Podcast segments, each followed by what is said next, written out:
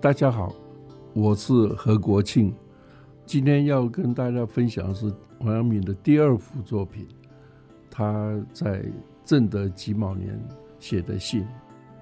王阳明，人家就说他的书法哈，其实被他的这个学问所淹埋了。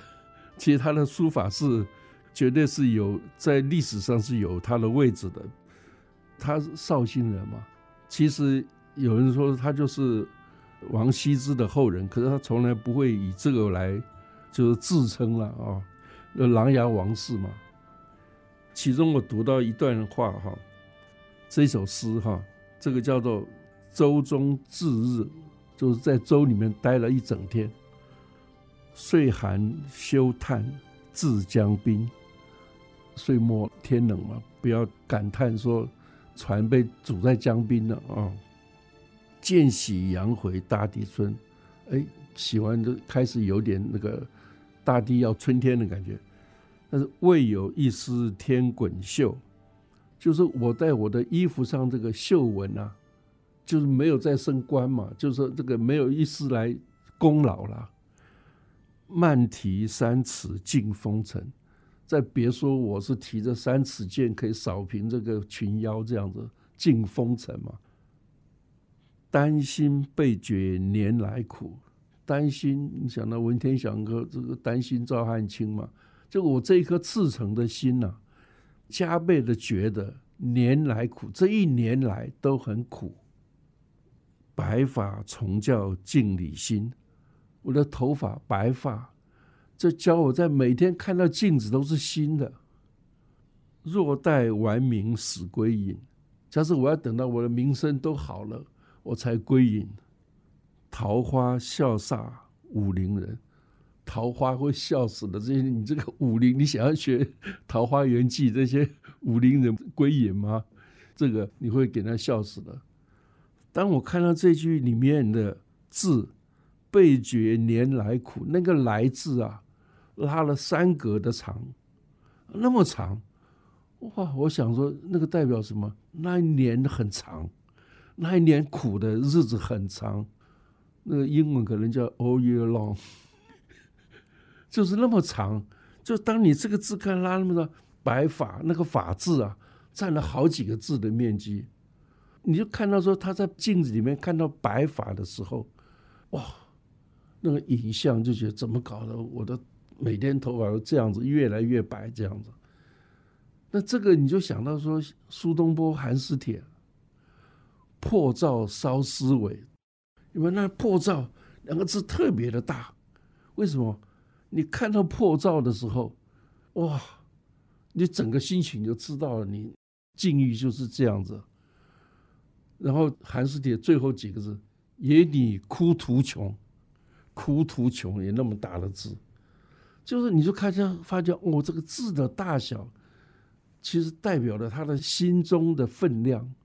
在心中占的位置，所以我看到这个字，我说哇，你就看到了，说他那个心情跟苏东坡当时的心情一样，就觉得哇，这一年来怎么那么长，那么苦，特别是你就觉得说，哦，虽然这个在文集里面有，可你看的作品，原来书法才真正感受到他的心声，书为心声，就是把他的心。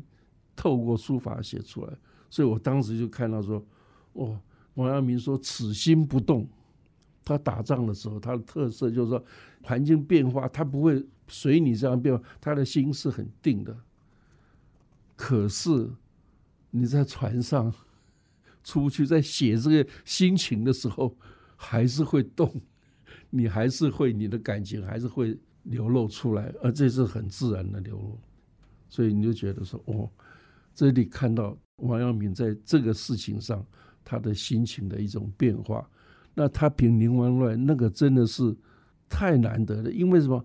宁王在筹备这个事情十几年，基本上大臣都买通了，而且他在叛乱的第一天，在南昌，他把那个当时的巡抚找来，找来投降，就是你要归我。巡抚他不可能就杀掉，另外一个副将也杀掉，其他人全部都投降。因为他是已经筹备很久了嘛，所以他就准备要去攻打南京嘛。他只要一占领南京，我想这个事情就半壁江山。那个事情变化，因为北京的这官员不喜欢正的皇帝的也很多，而且被他收买的也很多，所以事情会变成一个大的混战。那可能老百姓有多大的损失？而且宁王晓得第一个要杀的先谁王阳明，所以就派人去追他。在那逃亡的过程也是非常有有智慧的，他会换船，然后走人家猜不到的方向。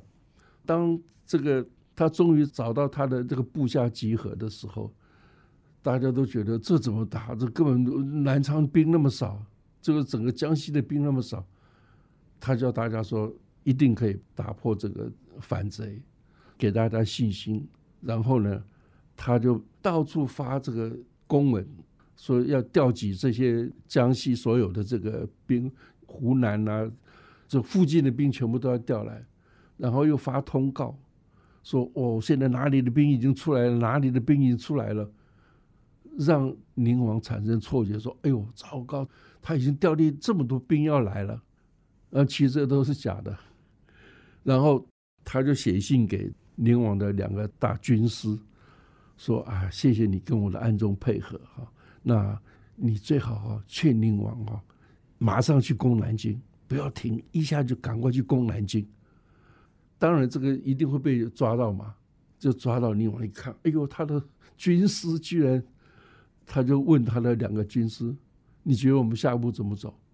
当这个军师劝宁王要走这一步，赶快去打南京。哦，你这他就觉得这些人被王阳明收买，我就不打。他就是要拖他，拖他让王阳明把势力集合。大概拖了一个多礼拜，他才是发觉说：“哎，根本没事，原来中了王阳明的计了。”然后才去攻打。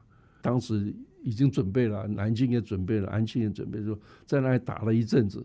当然九江他就马上拿下来。打到安庆的时候，王阳明就说：“我们就说直攻南昌，他的老本营。”他说他怎么可能？他就真的只攻南昌，而且他他这种知行合一，就是说他事先都会做工作，他事先发传单，我明天要攻了，我们都知道你是被逼的，所以到时候你只要不要开门，我们都没事。果然就攻城，晚上攻城居然没人防守，就一下占领他的老巢。结果宁王打的才听到说，哇，南昌他的本营丢了。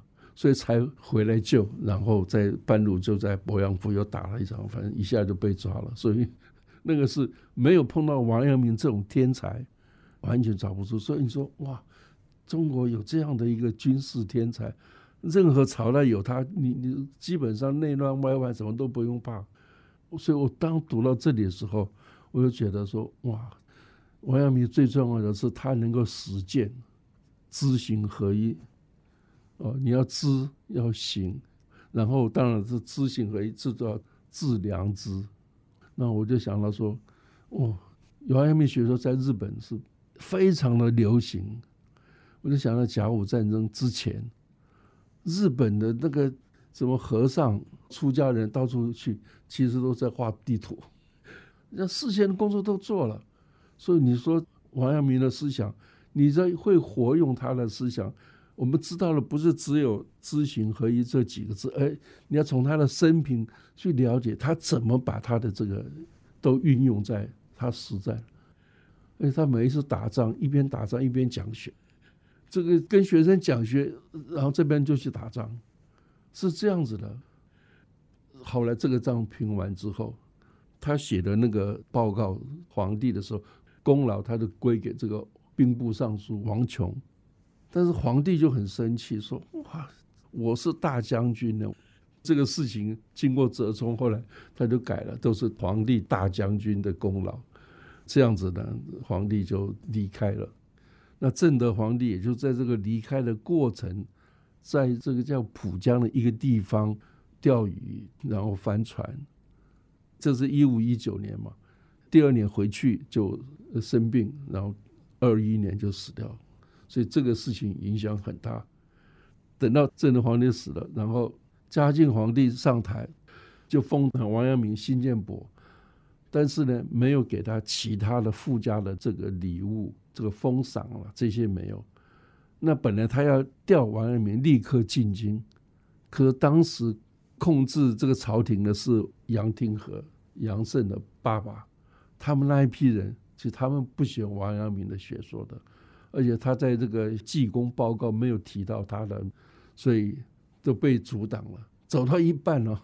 王允本来很高兴，说我要进京了，新皇帝要召见了。就到了一半，说：“哎，你停下来，先不要进。”然后再来一下，就说：“啊，你不用来了，回去了。”他说：“因为现在国家刚开始，然后太忙了，什么什么。”然后他就回去了，也没官做，他就他就回家讲学。然后讲学到了嘉靖六年的时候，广西的叛变，哦，这个土著的叛变。前面这个巡抚都打失败了，后来当时的这个叫做桂鄂建议皇帝还是用王阳明，他最能打。就他一去到了广西，那个叛徒听到是王阳明来了，他说：“哦，这个人我打不过他，就投降了，就他去就平掉了。”可是当桂鄂找他的时候，还给他一个指示：你顺便去打越南。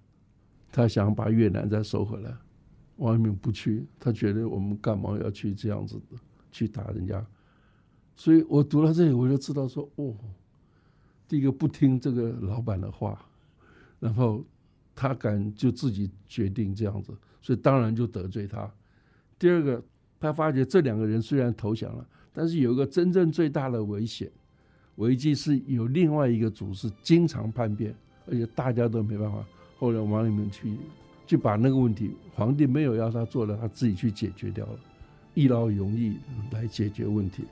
那之后，他就说他要回去了，就生病了嘛，皇帝还不给他离开了，就他自己说来来不及，就他自己回去，到半路就死掉了。他这个一生就觉得说没有被好好利用，但是呢，我佩服他什么？第一个，他能够。做官能够当好官，能够办实事的人，第二个平乱他也会平乱，战争打也会打，不该打的他也不会打。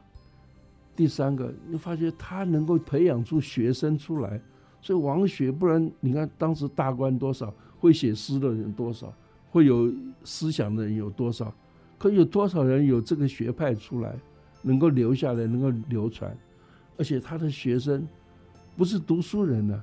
贩夫走卒都是他的学生，包括苗族那些人都是他的学生，说这个本事太大了，这个我就觉得说，哦，这是王阳明非常成功的地方，而且他最重要的基本思想，致良知。